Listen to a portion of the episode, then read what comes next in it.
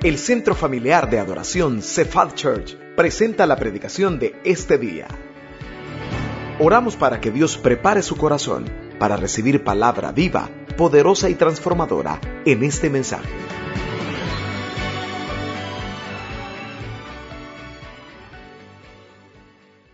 Oramos para que sea el Señor el que nos pueda hablar en esta tarde. Por favor, cierre sus ojos ahí donde está y oramos en esta tarde. Dios, te damos gracias porque nos permite llegar hasta este momento.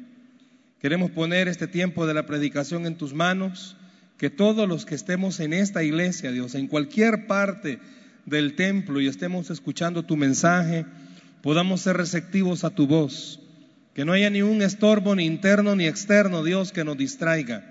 Que al contrario, Dios, nuestro corazón esté deseoso de escucharte. Limpia los aires alrededor de la atmósfera de esta iglesia. Permite, Dios, que el Espíritu Santo pueda moverse con libertad. Que las imperfecciones de este predicador, Señor, no estorben para que tu palabra pueda venir a buen momento. Te doy gracias y te pido que al final podamos ser tocados por tu palabra. En el nombre de Jesús. Amén y amén. ¿Cuántos quizás de los que estamos acá en esta hora tenemos algunas áreas de nuestra vida donde hemos orado, orado y orado y pareciera ser que Dios no nos ha escuchado? Hemos orado y no hemos escuchado una palabra de parte de Dios. Como que el Señor se pusiera a jugar la ley del hielo contra nosotros. Usted habla y habla y pareciera ser que no hay ni una respuesta. Si le pidiera que enumerara las áreas de su vida donde usted no ha recibido una respuesta de parte del Señor, creo que todos en alguna medida tenemos áreas donde solo hemos escuchado el silencio. Es más, Dani Berríos en una de sus alabanzas, él menciona, ¿verdad? Que cuando él está en silencio es porque él está trabajando. Bonita estrofa, bonita parte de la alabanza, pero vivirlo ya es otra cosa. ¿Cuántos de los que estamos aquí en esta noche quizás podemos levantar nuestra mano y decir que no escuchamos que Dios nos esté dando una respuesta? Usted ya pidió, oró, oró y oró, y no escucha ninguna respuesta de parte de Dios. Yo quiero que hablemos de este tema en esta tarde, cuando Dios calla. ¿Qué hacer cuando, qué hacer cuando Dios guarda silencio? ¿Y sabía usted que David, el rey David, pasó por una etapa como esa? Y vamos a irnos al Salmo 13. Vamos a leer el Salmo capítulo 13. Salmo capítulo 13. Voy a pedirle que, lo leamos todo el Salmo, solo son seis versículos. Vamos a leer el Salmo 13. Y el Salmo 13 fue escrito justo en un momento donde quizás el silencio de Dios se apareció. Salmo capítulo 13. Voy a suplicarle que mantenga su Biblia abierta a lo largo del mensaje. Vamos a ir viendo verso por verso y es importante que tome notas para que luego usted vuelva a meditar sobre esta palabra. ¿Cuántos han escuchado el silencio de Dios en alguna área? ¿Lo tenemos, iglesia? Amén. Salmo capítulo 13 dice así, ¿hasta cuándo, Jehová, me olvidarás para siempre? ¿Hasta cuándo esconderás tu rostro de mí? ¿Hasta cuándo pondré consejos en mi alma con tristezas en mi corazón cada día? ¿Hasta cuándo será enaltecido mi enemigo sobre mí? Mira, respóndeme, oh Jehová, Dios mío, alumbra mis ojos para que no duerma de muerte, para que no diga mi enemigo, lo vencí. Mis enemigos se alegrarían si yo resbalara, mas yo en tu misericordia he confiado mi corazón se alegrará en tu salvación. Cantaré a Jehová porque me ha hecho bien. ¿En qué área de su vida usted está sintiendo el silencio de Dios? Hágame un favorcito. Vea su Biblia, porque quizás en la pantalla no lo va a alcanzar a ver. Vea en su Biblia cuántas veces aparece la palabra hasta cuándo. Vea por favor, véalo ahí. ¿Cuántas veces aparece en estos versículos la palabra hasta cuándo? ¿Cuántas veces? ¿Cuántas? Tres, cuatro, me doy. Aparece cuatro veces. La palabra hasta cuándo aparece cuatro veces en estos versículos. ¿Por qué le pido que lo haya visto? Porque significa que la situación que David estaba pasando no era fácil, no era sencilla, porque su preguntadera demostraba en estos versículos su situación emocional. Yo le puedo preguntar en esta noche, ¿y usted? En su situación, ¿cuántas veces le ha dicho a Dios hasta cuándo? ¿Cuántos de los que estamos aquí esta noche? Vaya, imagínese una mujer emproblemada con su esposo y sus hijos, preguntándole al Señor, ¿hasta cuándo va a calmarse esta situación? Alguien económicamente atravesando por dificultades puede estarle preguntando a Dios, ¿hasta cuándo me va a alumbrar el sol? En lenguaje popular, ¿verdad? Aquí en El Salvador decimos, ya cayó la rata. Y algunos dicen, ¿hasta cuándo Dios va a caer la rata? ¿Hasta cuándo voy a ver la luz? David en esta época, de acuerdo a los historiadores, pudo haber pasado en dos etapas. Este Salmo 13 pudo haberlo escrito. Algunos creen que lo escribió cuando Saúl andaba persiguiéndolo. Pero otros dicen que este salmo lo escribió cuando su propio hijo, Axalón, lo quitó del reinado y lo andaba siguiendo. La verdad que independientemente qué época, lo que él estaba sintiendo era una desesperación, no tanto, escuche bien por favor, si pudiera notarlo, la desesperación de David no era tanto por lo que estaba pasando, la desesperación de David era porque sentía que Dios no lo estaba escuchando. ¿Sabía usted que, y aquí habemos muchos, podemos estar enlillados, pero siempre cuando Dios nos da una palabra, ahí la vamos pasando.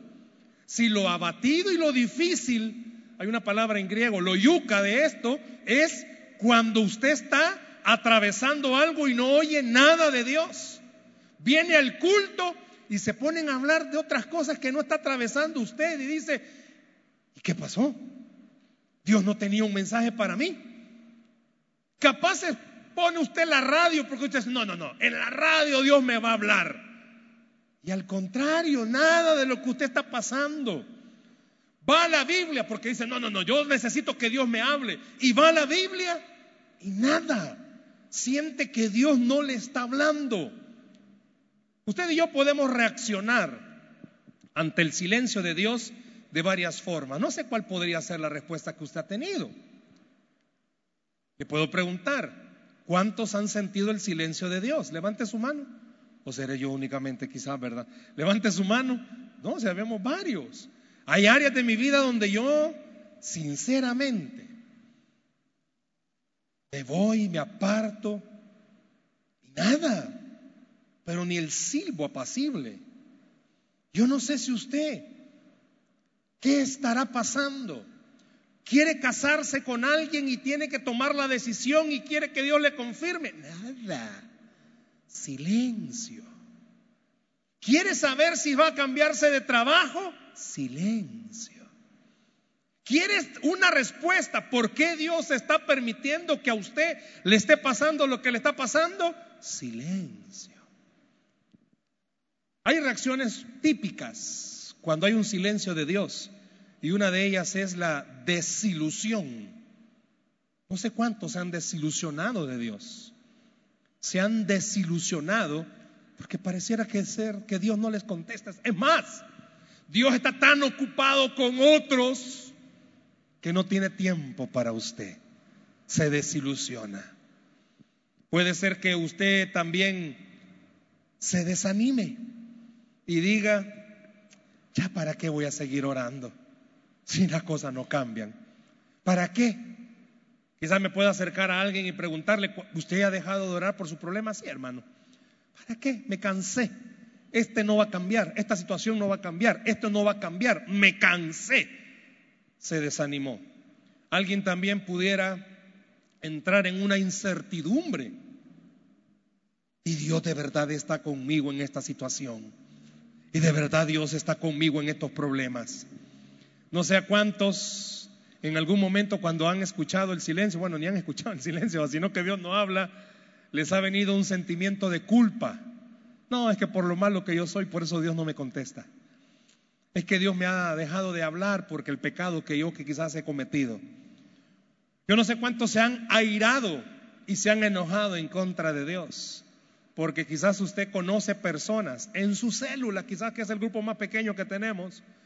Usted escuchó a alguien pedir por algo y usted sabe que ese alguien ni ora casi. Y usted sabe que ese alguien ni a la iglesia viene casi. Y usted sabe que ese alguien ni sirve en la iglesia. Y usted es lo contrario aparentemente. Ora, viene a la iglesia y sirve. Y usted ya tiene tres meses de haber pedido petición de oración. Y ese hermano o esa hermana solo dos semanas y a la tercera semana tengo que dar un testimonio, Dios me contestó. Y usted se enoja y dice, no, hay que portarse mal entonces para que Dios le conteste a uno, pues. Yo no sé cuánto le has agarrado esa cólera, va, que usted se ha tratado de portar bien y ve que a los que andan ahí, va pateando el alambre a cada rato, si hasta bien viven, y usted qué pasó ahí, se enoja en contra de Dios.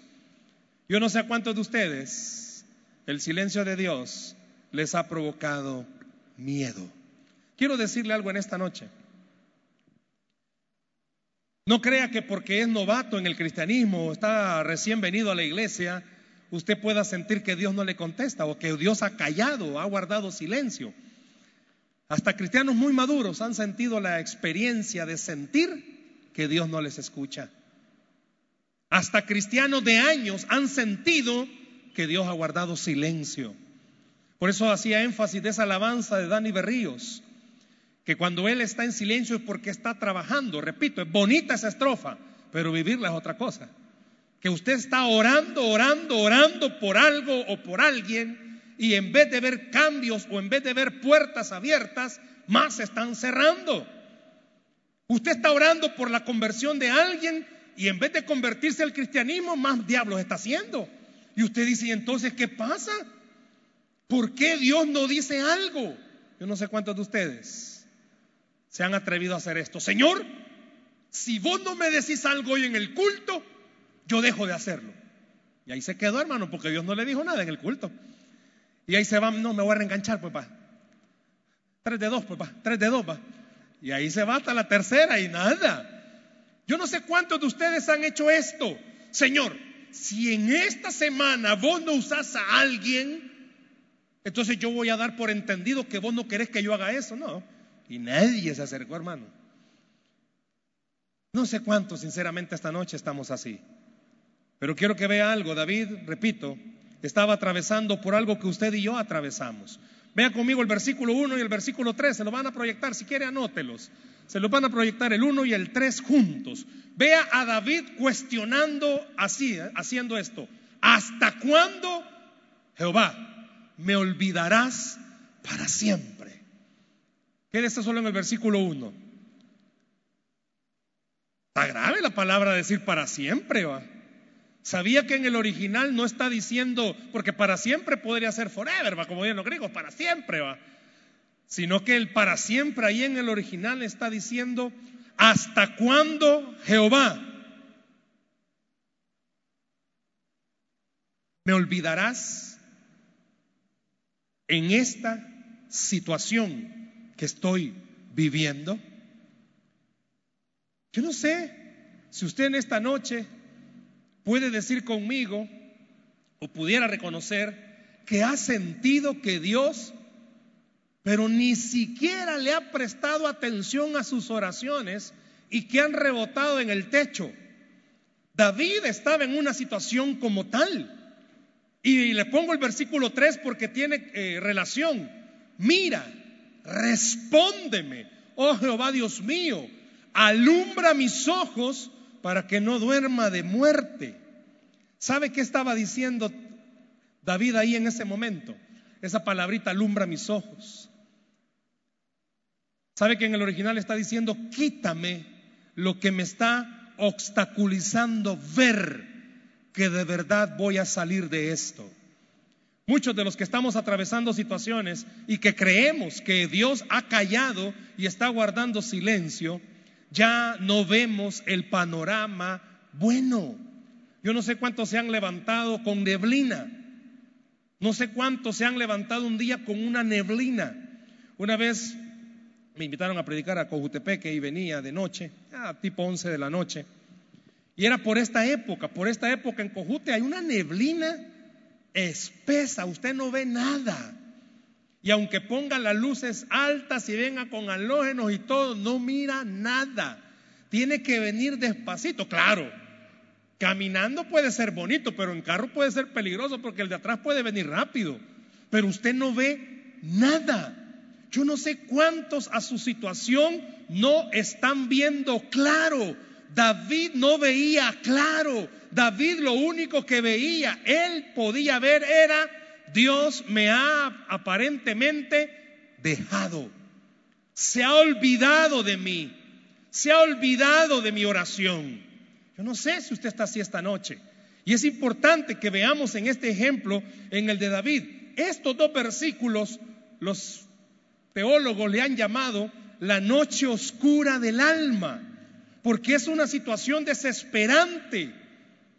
Es como que usted se quedara solo en medio de un bosque. Yo no sé cuántos se han perdido en un bosque o en un volcán. No sé cuántos de aquí se han perdido en algún volcán en el Dizalco cuando han querido escalarlo alguien. En el bosque, en el Trifiño, en algún lado. Es una desesperación. Allá por el año, ¿qué año fue? 95 fuimos con un campamento y siempre, ¿cuántos jóvenes hay aquí? Hay jóvenes, ¿cuántos jóvenes hay? Los jóvenes son tan aventureros. Pues hubo un par de muchachos que dijeron, no, nosotros somos Highlander. Y se adentraron al trifiño. Dos horas después, perdidos. En 1995 no abundaban tanto los celulares como ahora se perdieron. Pues se ha tardado, los porque hasta los recatistas tuvimos que llamar, se han tardado casi 14 horas en encontrarlos. ¿Y sabe cómo los encontraron? Apuñaditos, juntitos. ¿Por qué? Porque llegaron a entender que si se separaban se iban a perder más. Pero uno de ellos cuando se les comenzó a preguntar que qué habían sentido y dicen, no, y eran, todos eran varones, y todos dijeron, no, Comenzamos a llorar y había uno que se sentía el más fuerte y fue el que más lloró. Y dijo, no, no es lo mismo estar allá afuera que aquí adentro, dijo. ¿Sabe por qué le llaman la noche oscura del alma? Porque cuando usted está atravesando problemas, y imagínese esto espiritualmente hablando, siente que está solo, ¿cómo se puede poner el alma de una persona? Yo no sé cuántos esta noche están atravesando una situación que sienten que están solos y que Dios no les está escuchando. Que no hay respuesta de parte de Dios. Que usted siente que es por gusto lo que está haciendo. Que siente que no hay cambios a su situación. Económicamente, en esta época es muy propicia para que muchos opten por irse para otro país porque en este país ya no se puede. Solo esta semana escuché a varias personas decirme lo mismo, que andaban haciendo esto, andaban haciendo lo otro. Y usted quizás muchas veces le ha dicho a estas personas que el mismo Dios que está allá es el mismo Dios que está aquí. Sí, pero en esta situación es difícil cuando usted se encuentra sin salida. Habrá alguien de los que está acá que siente que nadie lo entiende porque sus problemas, lo que está atravesando es tan duro que de verdad nadie lo entiende. Usted siente que no hay salida para esto. Por eso usa David este salmo para decir que en su corazón sintió lo mismo. Ahora vea el versículo 2 y el versículo 4 juntos. Vea la situación que estaba pasando por David. ¿Hasta cuándo pondré consejos en mi alma, con tristezas en mi corazón cada día? ¿Hasta cuándo será enaltecido mi enemigo sobre mí? Y vea el versículo 4, para que no diga mi enemigo, lo vencí. Mis enemigos se alegrarían si yo resbalara. David llegó un momento en el que él sabía, repito, No se sabe si andaba huyendo de Saúl o si andaba huyendo de su hijo Axalón. Pero lo que sea es que había un enemigo que estaba detrás de él buscándolo para matarlo. Quizás usted no tenga a alguien que lo ande buscando para matarlo, pero quizás lo que usted está atravesando es tan duro que siente que su enemigo, lo que está atravesando, ya viene y lo va a haber derrotado. Por eso David expresa y dice, no vaya a ser, ven a ayudarme. No vaya a ser que mi enemigo diga, lo vencí. ¿Qué situación está atravesando usted que tiene temor de perder? Y ha orado, y ha orado, y ha orado, pero pareciera ser que Dios no está escuchando. Alguien se preguntó una vez, ¿por qué será que Dios se aleja de nosotros cuando estamos atravesando situaciones más duras? ¿Por qué será que el cristiano siente que Dios se aleja de él cuando está atravesando situaciones difíciles? ¿No le ha pasado que usted ha orado para que no se acabe el gas de la casa y no se acaba? Pero ha orado para que no le quiten la luz y se la quitaron. ¿Qué era más difícil que se acabara el gas o que quitaran la luz? Ha orado para cambiarse de trabajo porque ya no aguanta donde está y pareciera ser que Dios no contesta. Pero ora para poder llegar temprano un día al trabajo para que no le descuenten y llega temprano. ¿Qué cosas? ¿Por qué parecería ser que cuando son graves las cosas, aparentemente Dios no está ahí? Algunos han dicho, y escucha esto, algunos han dicho que el silencio de Dios pudiera significar algún pecado que tenemos, no necesariamente, pero sí sería bueno que esta noche usted y yo nos examináramos y nos preguntáramos, ¿será acaso el silencio de Dios porque algo estamos haciendo mal? No necesariamente un gran pecado, pero sí algo sobre nuestra vida que no estamos haciendo mal, que estamos haciendo mal, administrar bien, administrar mal el dinero o algo por el estilo, pero la mayoría llegan a la misma conclusión. No es que en realidad el pecado esté marcando el silencio de Dios, sino que ¿qué estará queriendo hacer Dios con sus hijos cuando hay un silencio, cuando Él se ha quedado callado. Esa palabrita del versículo 3, donde dice que alumbre mis ojos. Yo no sé cuántos esta noche, hermanos, sinceramente, han dejado de ver con claridad el panorama que Dios está marcándoles para su vida.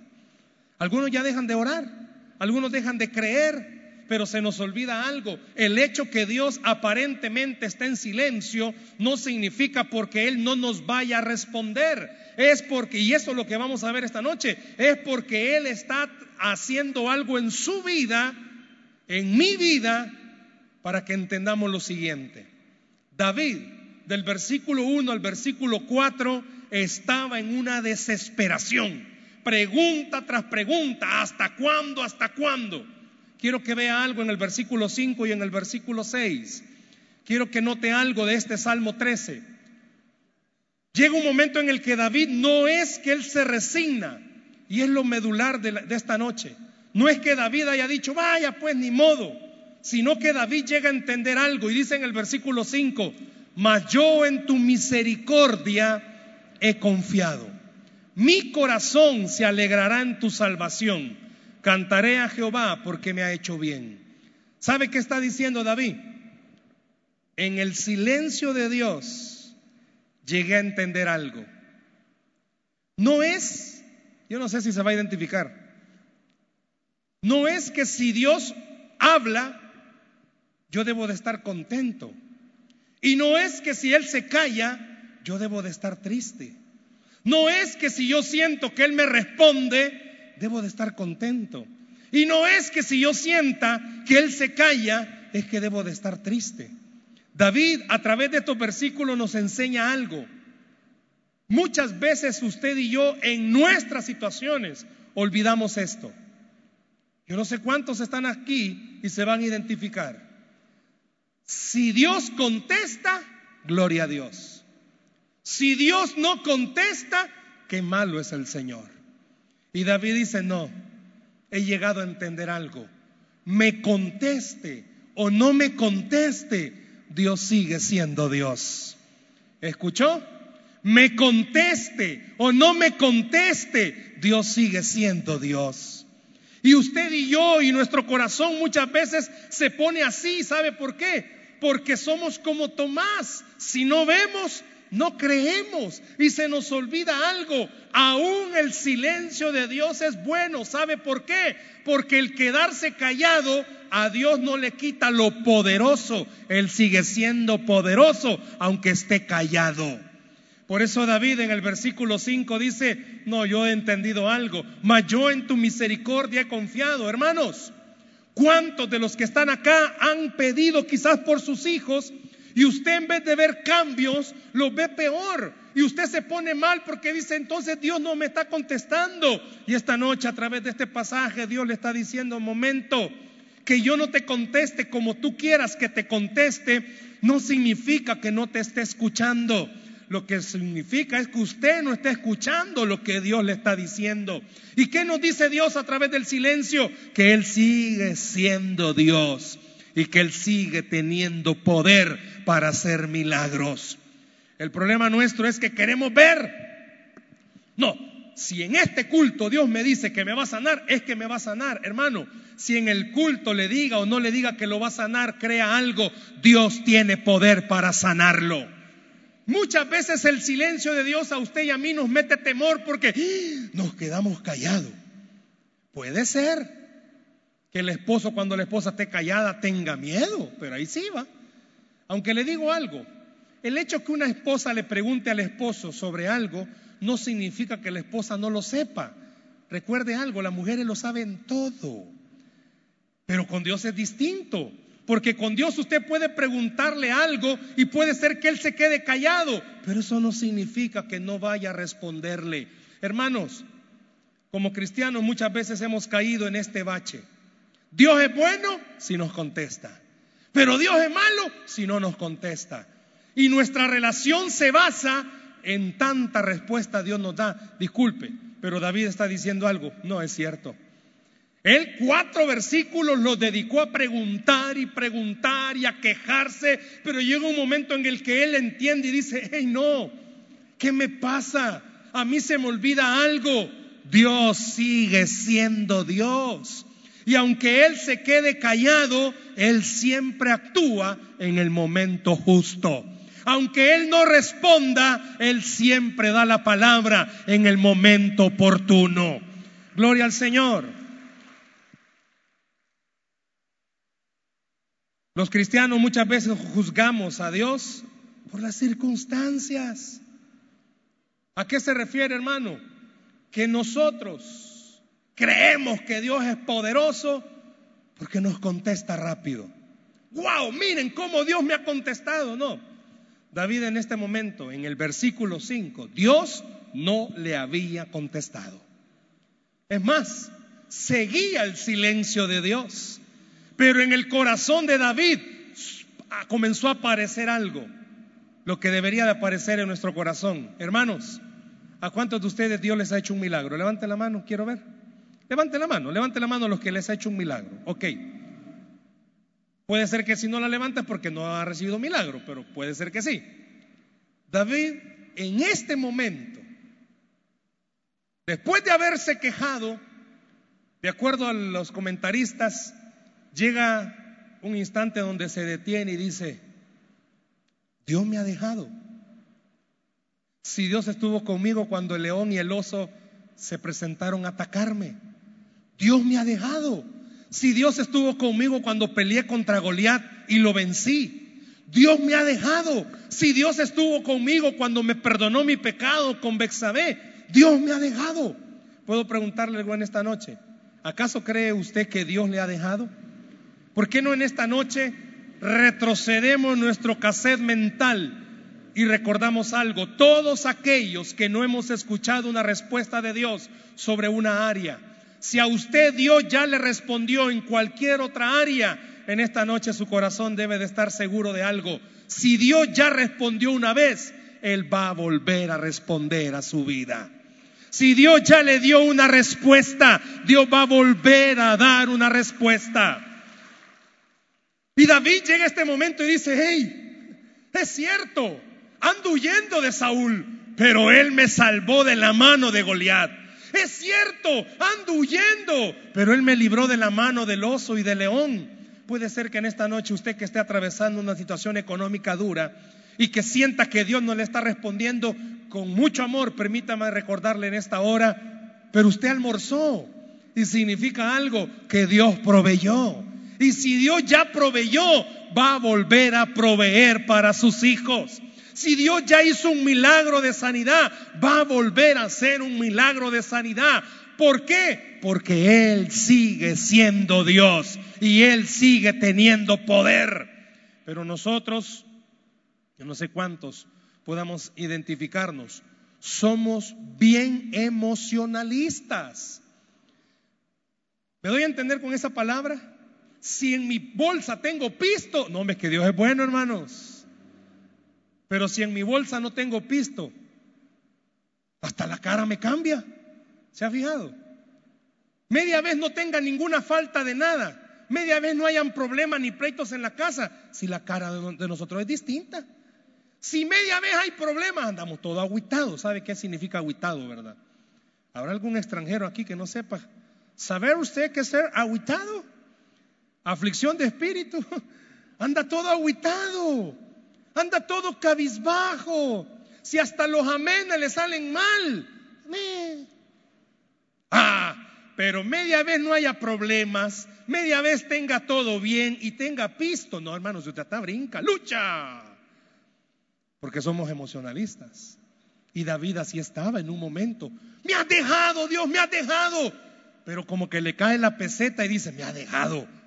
Si estuvo conmigo con Goliat, hermano, a usted Dios no lo ha dejado. Con usted ha estado todos los días de su vida. Puede ser que ahorita usted sienta que Dios se ha callado. No, no, no. Disculpe, aunque quizás usted sienta que Dios se ha callado, Él no se ha apartado de su lado ni un segundo. Él ha estado con usted todos los días. No así dijo que estaré con vosotros todos los días. ¿Hasta cuándo? Hasta el fin. Y se lo digo en propiedad. Este año 2017 en lo personal ha sido un año difícil en muchas áreas. Ha sido un año difícil. Hace poco estaba escuchando el mensaje que prediqué el primer domingo de enero. Si yo hubiera sabido todo lo que me iba a pasar ese domingo de enero, quizás no hubiera predicado lo que prediqué. Porque el mensaje se llamaba Dios va a estar contigo. Y este año ha sido un año donde he necesitado a Dios como no se imagina en muchas áreas, en muchas áreas. Y lo sigo esperando. Y ha sido un año donde ha habido un silencio tremendo en muchas situaciones, en muchas áreas.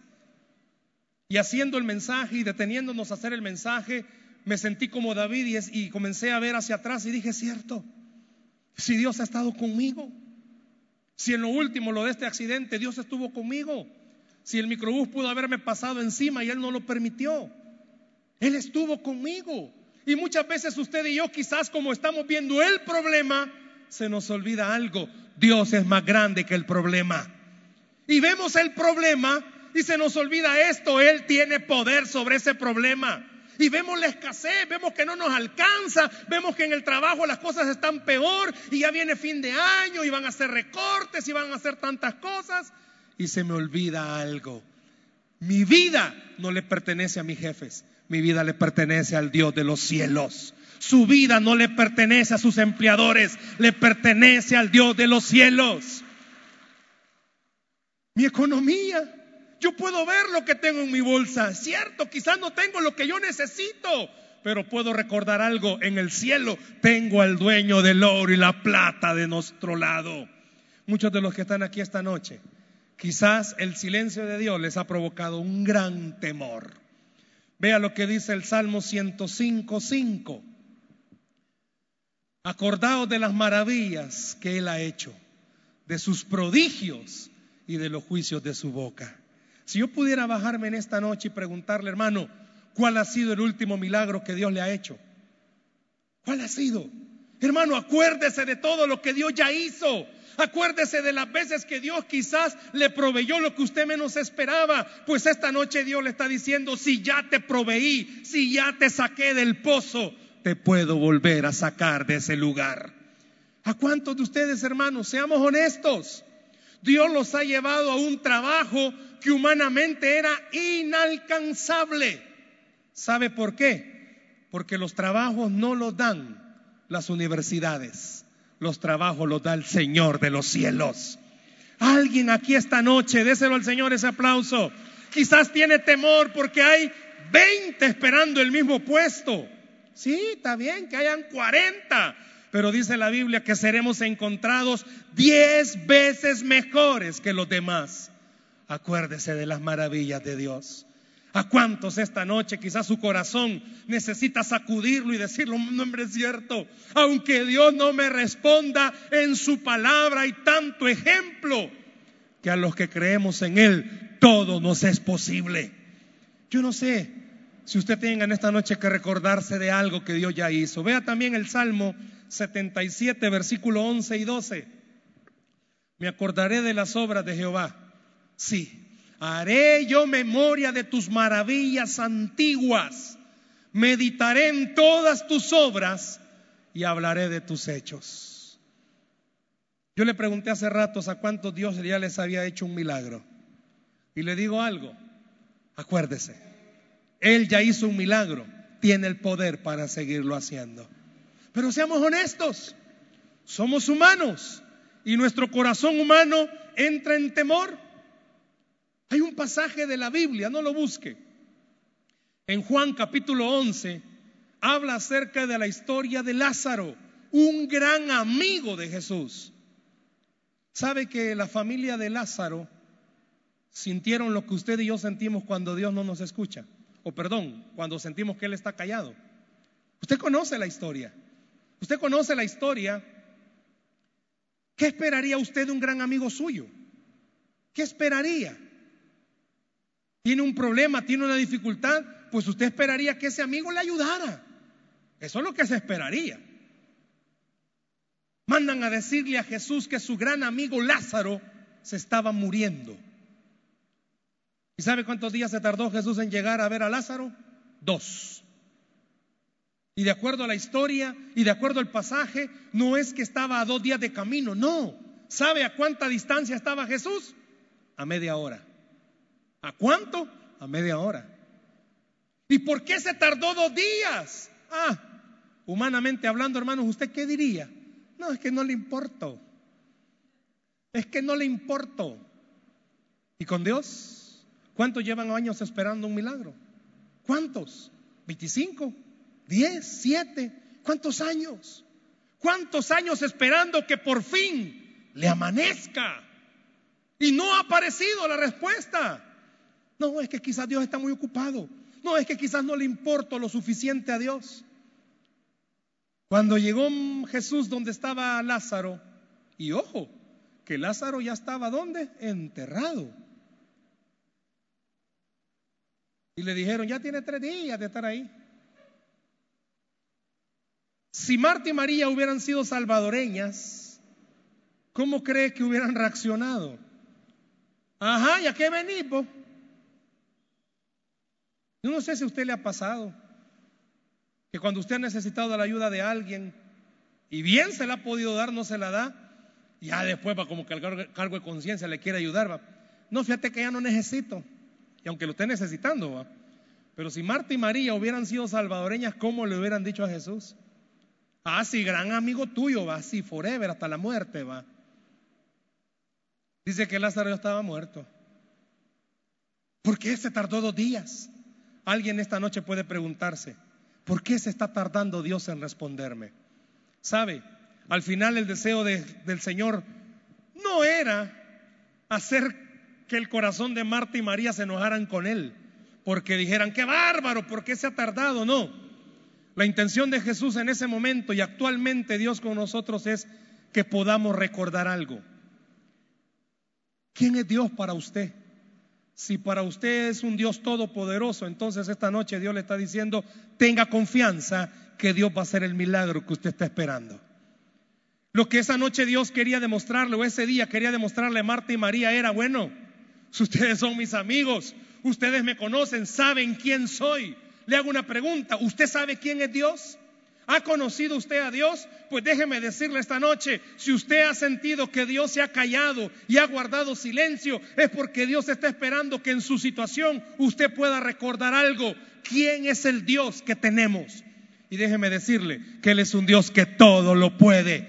Déjeme decirle que es un Dios que nada se le escapa. Déjeme decirle que su situación para Dios no es imposible, porque Él es el Dios de lo imposible no esté viendo su circunstancia y no esté viendo que ya pasaron siete años. Céntrese en algo. Dios sigue siendo Dios y Él sigue teniendo poder para hacer milagro. La pregunta sería en esta noche, ¿por qué Dios ha guardado silencio? Quizás lo primero que yo le diría es, pregúntele a Él, ¿por qué ha guardado silencio? ¿Será acaso porque quiere que ore más? ¿Será acaso porque quiere que mejore su relación personal con Él? ¿Será acaso que ha guardado silencio porque usted no le ha permitido hablar y decirle que lo que usted está pidiendo no es su voluntad? ¿Será acaso que Dios ha guardado silencio porque usted está viendo más lo que usted necesita que a Él? Porque muchas veces nos pasa nos estamos centrando más en lo que pedimos y no en Él. Puede ser que usted esté centrándose más en sus situaciones. Y le digo algo, nuestras situaciones pueden ser difíciles, pero nada se puede comparar con el amor del Señor. Nada se puede comparar con Él. Pídale también que le indique qué quiere de usted. Puede ser que usted y yo estamos esta noche pidiendo, pidiendo que Él nos hable y quizá ya nos habló. Y lo que nos está pidiendo es que entendamos su voluntad. Jesús esa noche que llegó, o ese día que llegó donde Lázaro, la gente de ahí pudo entender algo. El silencio de Dios trajo bendición. Y en esta noche le digo a usted, el silencio de Dios tiene que traer bendición a su vida. Confíe en el Señor, confíe en Él. ¿Qué voy a confiar, hermano? Que Él es todopoderoso y Él sigue siendo Dios. Confíe en Él. ¿Qué voy a confiar, hermano? Que en la situación que usted está viviendo no está solo y no está sola. Dios está con nosotros y nosotros vamos a salir vencedores. Gloria al Señor. Y déjeme terminar esta noche con esto. Es difícil atravesar una situación donde no vemos la respuesta de Dios. Pero déjeme decirle algo, aunque no vea la respuesta, no deje de ver a Dios, porque Él sí está presente en todas las situaciones. Es difícil hablar y no escuchar que le respondan a uno. Pero en esta noche Dios le está diciendo, deja que mi silencio te enseñe que todo tiene una respuesta. Dice la Biblia que al que cree, todo le es posible. Denle un aplauso al Señor, por favor, en esta noche. Cuando Dios calla sobre algunas áreas de nuestra vida, no es porque Él no quiera respondernos, es porque Él tiene algo mejor para nosotros. ¿Por qué no cierra sus ojos, por favor, ahí donde está? Y piense, piense en esta noche, en donde Dios ha guardado silencio, en qué área de su vida Dios ha guardado silencio. Cierre sus ojos, por favor, ahí donde está. Esperamos que este mensaje haya sido de bendición para su vida. La Biblia dice que Dios es santo y el ser humano es pecador, pero en su gran amor, el Padre envió a Jesucristo a morir en la cruz para pagar por nuestros pecados. Luego lo resucitó para darnos vida eterna. Si usted cree en Cristo como Salvador y Señor, hable con Él diciendo, me arrepiento, perdona mis pecados, te ruego que me salves ponga su fe en Él y crea que solo Cristo le puede salvar. Bienvenido a la familia de Dios. Le invitamos a congregarse en Cephal Church los domingos a las 7 a.m., 9 a.m., 11 a.m. y 5 p.m. Visite nuestro sitio web cephadchurch.org o búsquenos en las redes sociales como Cephal Church. Dios le bendiga.